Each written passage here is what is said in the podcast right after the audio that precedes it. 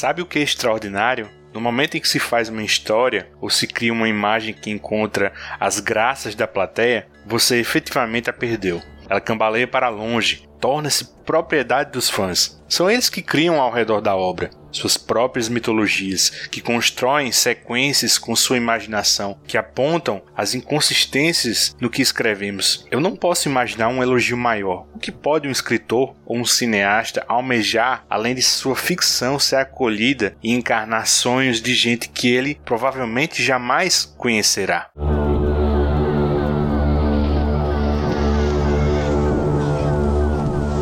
Esse trecho foi escrito por Clive Barker. Ele foi extraído da introdução da edição número 1 da antologia em quadrinhos Hellraiser, publicada em 91 pela editora Abril. O que me chama a atenção nessa passagem é o espanto do autor em ver que perdeu aquela história, aquela imagem que saiu de sua própria mente. No final dos anos 80, eu perdi algo também, quando assisti pela primeira vez Hellraiser Renascido do Inferno. Eu perdi muitas noites de sono.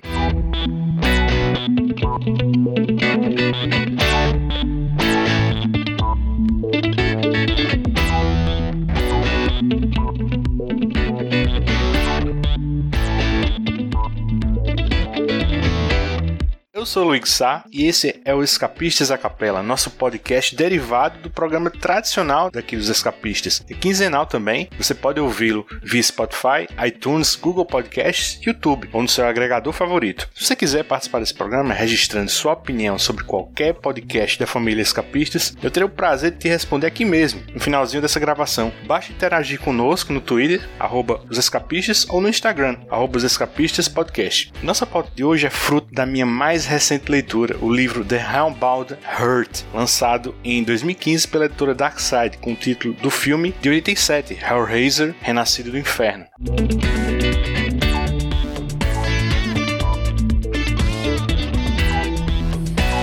Eu lembro que a primeira vez que tentei assistir Hellraiser foi na casa de um amigo da minha vizinhança. ênfase no tentei. Porque é verdade, eu, eu realmente falhei miseravelmente nessa primeira tentativa. E remexendo aqui nas memórias, muito provavelmente sequer passei da metade, assim. A gente não tinha videocassete nessa época em casa. E na casa desse meu amigo, quase certo que não era nem VHS ainda. Eu acho que era Betamax. Vocês lembram desse formato? A fita era ligeiramente menor, né? Que a VHS, mas um pouco mais encorpada, né? Bom, a sensação, claro, é de estar vendo algo sujo, né, proibido para nossa idade, que, de fato era, né, mas o tipo de horror de Hellraiser superava muito aquele tipo de produção slasher, né, que a gente vinha assistindo, né, Halloween, Sexta-feira 13, Hora do Pesadelo. Era uma coisa em que a sensação de maldade era muito pior, uma noção de obscenidade, de heresia mesmo, fetichismo, um sadismo que era muito inédito para uns guris de o quê? 12 anos, vai? Era um gore, assim, que usava ganchos pontiagudos em correntes, destroçando pele humana, né? Tinha muita carne esfacelada, costurada em couro apertado, muita mutilação, uma perversão e indiferença dos vilões, né? Uma altivez arcana, vamos, vamos colocar assim. E tanto o herói da história, o agente, o espectador, é só passageiro. Se você abrisse aquela caixa de Le Manchand, né? Ferrou, meu amigo.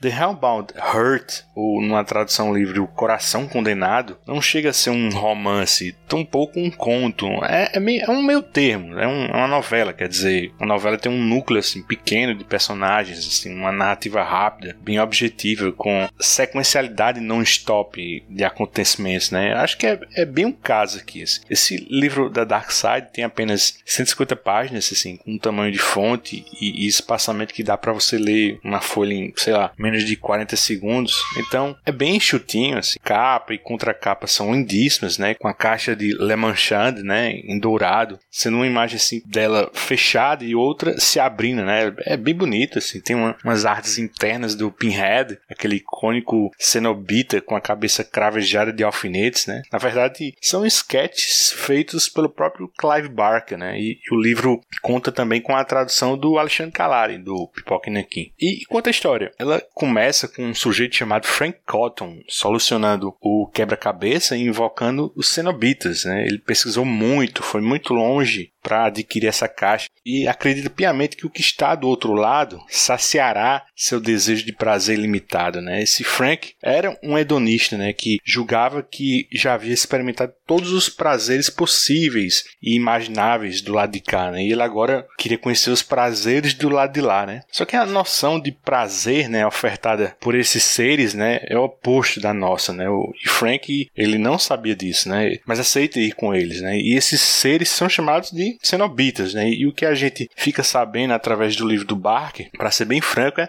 é muito pouco, né? O, o Barker, ele deixa muito espaço para a imaginação do leitor, assim, embora ele descreva muito bem todas as sensações experimentadas pelo Frank. Sua mente foi preenchida por milhares de ruídos, alguns produzidos por ele próprio. O ar que tocava seus tímpanos era um furacão, a flatulência das suas entranhas um trovão. Mas havia outros sons, incontáveis, o atacavam, vindo de um lugar que não era ele próprio. Vozes erguidas em raiva, juras de amor sussurradas, rugidos e agitações, trechos de músicas e lágrimas.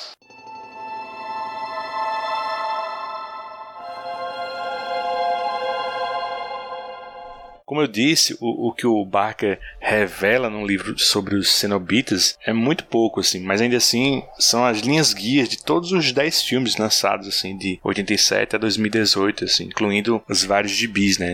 Esse livro da Dark Side é dito que eles são teólogos da ordem de Gash, né? Andam em cinco, sendo que o, o quinto é chamado de o engenheiro. Aí quando a, a configuração do lamento né, é acionada, ou seja, o possuidor chega à solução do quebra-cabeça do cubo, ouve-se um sino, né? E eles acessam o nosso mundo pelo que eles chamam de cisão. Aí outro detalhe, né? Só o sujeito que abre a caixa pode enxergá-los, né? E claro, o cubo é uma invenção do artesão Philippe Lemarchand, né? Ele é fruto de flertes dele com o ocultismo, né? Eu acho que o básico é isso, assim. Tudo mais, assim, deriva de colaborações, sendo a maior parte feita nos próprios filmes, né? É uma coisa que não aparece descrito nesse livro, nessa novela, é, é o visual do Pinhead, né? Quer dizer, no texto original, o Barker não te dá a imagem desse personagem, que é o mais icônico de toda a franquia, né? São duas coisas que batem no seu olho e você já diz que é do Hellraiser, né? A caixinha e o Pinhead, né? Aí só conhecemos esse visual a partir do filme de 87, né? E reza a lenda que o Barker detesta esse apelido que deram ao personagem, que ele chama assim de sacerdote do inferno, né? Para ele o, o Pinhead assim, não faz justiça à grandeza desse vilão, né? Que foi interpretado oito vezes pelo ator Doug Bradley, né? Que de início foi bem a contragosto desse ator, né? Ele ficou bem marcado, né? Por esse personagem. Ele fazia parte da companhia de teatro do Barker, né? A propósito o, no início da carreira, o Barker era dramaturgo, né? E, e, o Bradley, aí, vejam só, né? Ele interpretou em uma peça dele de 73 um torturador chamado apenas de Dutchman, né? Ou holandês. Esse personagem provavelmente era um, um precursor, né? Desse Cenobite, né? Um, acho que um Pinhead beta, né? Houve um momento de completa desorientação. Um momento em que ela nadou nas trevas e no silêncio do quarto úmido. Então algo se moveu na frente dela, um truque de sua imaginação. Ela supôs, pois só havia a luz dela ali, mas a seguir um espetáculo desnudou para ela o erro de tal suposição.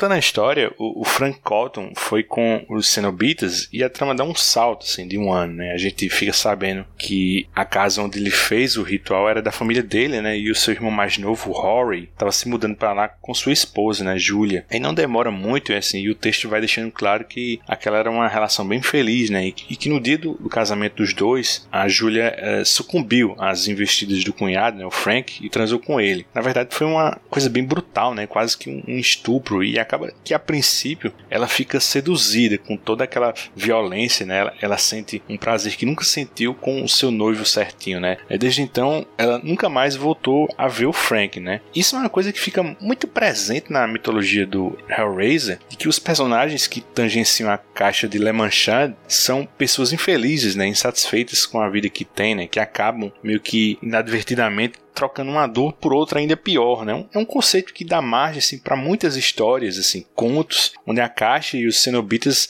fazem a diferença, claro, mas são detalhes, né? O elemento humano, assim, na minha opinião, assim, a desgraça humana é sempre o combustível para essas tramas, né? Daí, à medida que eles passam, né, a conviver nessa casa, assim, a Júlia começa a sentir um, uma estranha atração por um cômodo no andar de cima da casa, assim, um quarto vazio que começam a chamar de o quarto úmido, né? Foi, foi nesse quarto que o, o Frank invocou os cenobitas um ano atrás, né? E aí, um dia, né, o irmão dele, o, o Rory, se corta com um prego, né? Ele sobe para pedir ajuda a Júlia e ela tá justo nesse quarto, né? Aí o sangue goteja e cai no chão eles saem, vão ao hospital para ele tomar alguns pontos, né? Aí o que acontece, né? Aquele sangue inicia uma reação em cadeia que acaba trazendo o Frank de volta, assim. No, no livro, esse sangue inicial provoca apenas um, uma aparição, né? Um, um, poltergeist, né? Que dá uma sugestão à Julia para que arrume mais sangue, né? A sensação que ela tem é que, seja lá o que fosse, Aquilo era o Frank pedindo ajuda. Aí o filme é mais direto, né? Esse sangue já faz o Frank ressurgir fisicamente, né? Aí vendo essa cena hoje em dia, né? Ela me lembra muito a Mosca, né? Do David Cronenberg, né? Talvez nem seja mera coincidência, porque a Mosca estreou em 86, né? Um ano antes, e com certeza deve ter servido de influência para o Barker, né? Ela estava tão condenada quanto ele. Nenhuma ambição sinistra poderia se aninhar na cabeça dele mais do que as que murmuravam e tremularam na dela.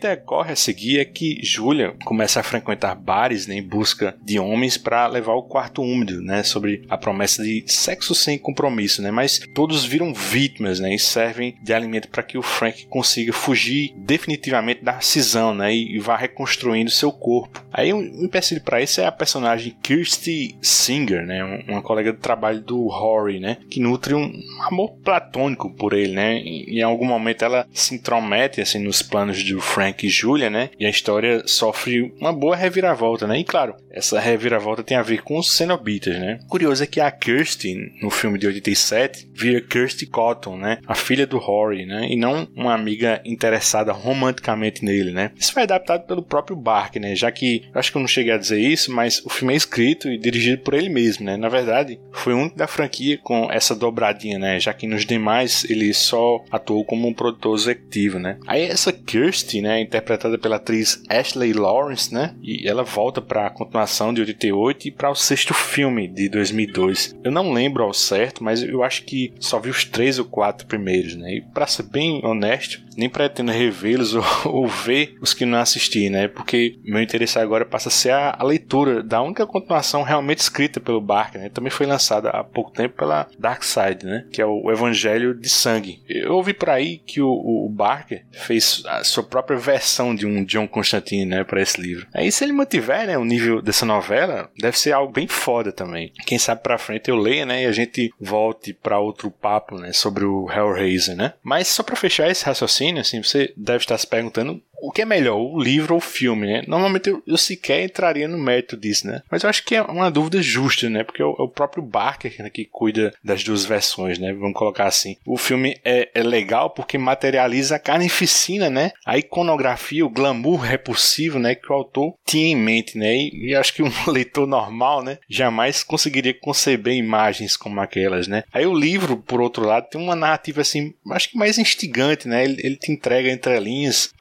de consciência que você não vê no filme, né? E aqui vai um elogio assim para o, o Alexandre Calari, né? Porque a tradução desse texto podia facilmente, sei lá, enveredar para algo muito rebuscado, né? E o que a gente vê aqui é uma linguagem muito acessível, assim, direta, né? Que em momento algum trava a língua, sabe? Eu, eu gostei muito. E, e é ele que faz também a tradução do Evangelho de Sangue. A noite veio recebê-la, uma escuridão imaculada. Kirsty a respirou em tragadas avarentas enquanto fugia da casa correndo. Era a segunda vez que partia daquela maneira. Que Deus impedisse, em nome da sanidade, que houvesse uma terceira. São mais duas coisas. A primeira coisa, assim, 99% do livro e do filme também é ambientado dentro da casa da família Cotton, né? E aí eu lembrei de uma coisa que eu ouvi outro dia num podcast do meu amigo Marcelo Miranda, o Saco de Ossos número 17, assim, sobre o John Carpenter. Mais precisamente foi um comentário feito pela Gabriela Amaral sobre esse lance de que a casa deveria ser um porto seguro para o espectador, né? Mas esse porto seguro acaba sendo reiteradamente conspurcado, né? Obsessivamente assim, vilipendiado assim dentro do cinema de horror, né? Aí fica minha dica de audição, né? Esse saco de ossos 17, né? Passa lá que o Marcelo Miranda é fera assim, e só bate papo com gente fera também, né? Aí a segunda coisa, eu falei lá atrás que o Hellraiser já virou gibi várias vezes, né? Pois bem, vocês lembram de um roteirista chamado Daniel Chichester, né? Ou DJ Chichester, né? Como costumava ser grafado seu nome nos créditos, né? Enfim, de memória, o único trabalho dele que me vem à mente agora é o Demolidor, né?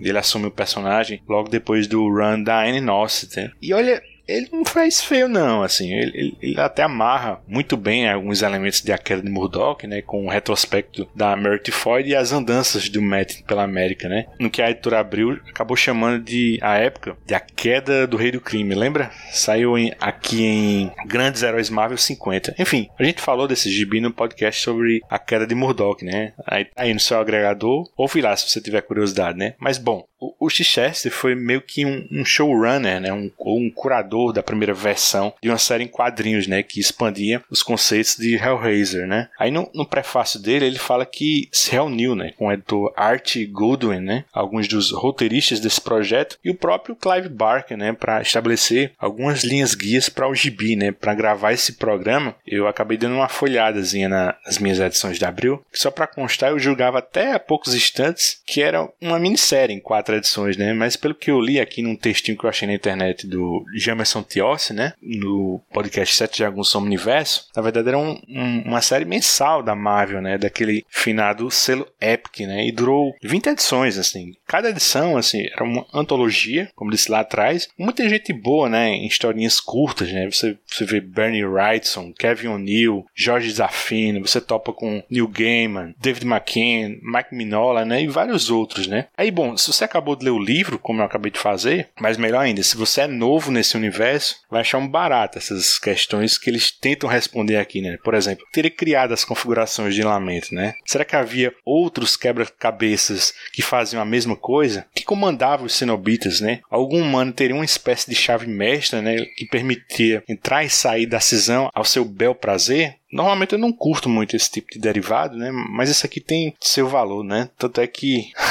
a edição encadernada da Brain Story, né, de 2003, compila algumas dessas histórias, né? Principalmente essas histórias do Gaiman, do Minola, né? E até do Clive Barker, né, né? Com o Alex Ross, né? Eu tava vendo aqui, o pessoal do Mercado Livre tá pedindo mais de 100 paus por esse volume, né? Tem um aqui que eu tô vendo que 145 reais, né? Mas deixa eles, né? Um dia eles vão se ver com Cenobitas, né? Quem sabe?